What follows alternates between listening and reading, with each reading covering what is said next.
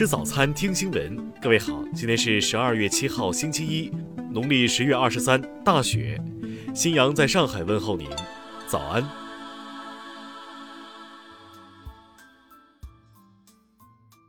首先来关注头条消息。据港媒报道，香港第四波疫情来势汹汹，本土确诊数字居高不下，不少香港市民为求避疫，纷纷北上，深圳湾口岸大排长龙。近日，网上流传多张口岸排队照片，可见人头汹涌，大批民众等候过关。有从香港返回深圳的市民表示，从过关到入住酒店耗时十五到十六小时，不能摘下口罩喝水吃东西，又困又饿，整个人都散了。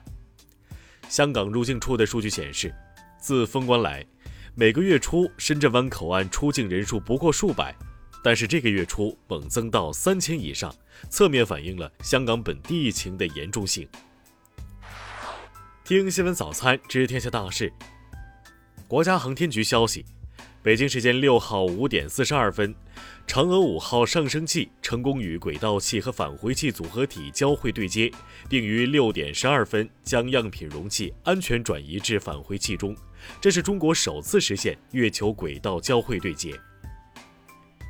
本月四号，重庆永川吊水洞煤矿因自行拆除井下设备发生事故，经三十个小时全力搜救，二十四名被困人员搜救完毕，其中一人获救，二十三人遇难。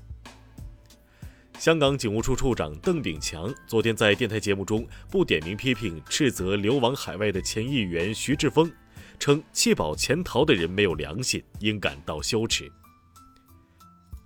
六号。新疆阿富准铁路阿勒泰至富蕴段正式开通运营，这也标志着新疆北疆铁路环线全线贯通。中国银行公告，银保监会近日公布了关于本行原油宝产品风险事件行政处罚决定，将对有关责任人依法依规严肃问责。昨天十一点五十八分。我国在西昌卫星发射中心用长征三号乙运载火箭，成功将高分十四号卫星送入预定轨道。国家卫健委日前发布指南，要求各级各类学校应在新生入学体检和教职员工常规体检中开展结核病相关检查，并将结果纳入学生和教职员工的健康档案。中国地震台网正式测定。六号九点十四分，在新疆喀什地区英吉沙县发生三点一级地震，震源深度七千米。下面来关注国际方面。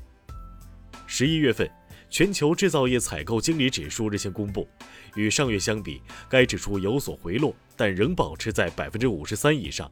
这表明，当前全球经济复苏态势没有改变，只是增速有所波动。持续三年多的海湾断交危机，最近传出破冰信号。沙特阿拉伯、卡塔尔和科威特等方面四号均对化解危机表示乐观。据多名日本政府相关人士透露，英国海军最快二零二一年初将向日本附近海域派遣航空母舰。俄罗斯总统普京近日表示，在未来几十年，俄将扎根北极和北方领土，包括矿产资源开采在内，开发相关地区可谓事关俄罗斯的未来。美国《华盛顿邮报》调查显示，在美国国会的二百四十九名共和党人中，有二十七名共和党人承认拜登胜利，两人认为现任总统特朗普获胜，其余二百二十人没有表明态度或未回答问题。美国官员四号披露，美国二零二零财年年度军事装备出口总额为一千七百五十亿美元，同比增加百分之二点八。法国多个城市五号再次发生游行示威，反对法国政府近期推出的整体安全法。警方和示威者在部分地区发生冲突，巴黎地区示威活动出现升级为骚乱的迹象。印度外交部四号召见加拿大驻印度高级专员，抗议加拿大总理涉及印度的言论，指责加方干涉印度内政。下面来关注社会民生。网曝河北定州曲某某在朋友圈直播酒驾全过程，当地警方昨天发布通报称，曲某某因涉嫌酒后驾驶正在接受调查。针对网友反映的京沈高铁北京朝阳站和辽宁朝阳站重名问题，铁路北京局日前回应称，后更名的北京朝阳站系多方研究多次论证后确定的，更名后可以更好地服务当地经济和社会发展。近日，一则徐州家长送老师锦旗称“教啥啥不行，叫家长第一名”的视频引发讨论。当地教育局昨天发布通报称，该视频内容纯属虚构。日前，张家口一男子持刀劫持救护车，并威胁出诊医生。接警后，当地巡特警、刑警、辖区派出所等警种第一时间出警，迅速将嫌疑人控制，事件未造成人员伤亡。浙江省发布人口结构报告指出，生育水平下降不是新问题。全面二孩政策实施后，如何保持一定的出生人口规模，仍存在巨大挑战。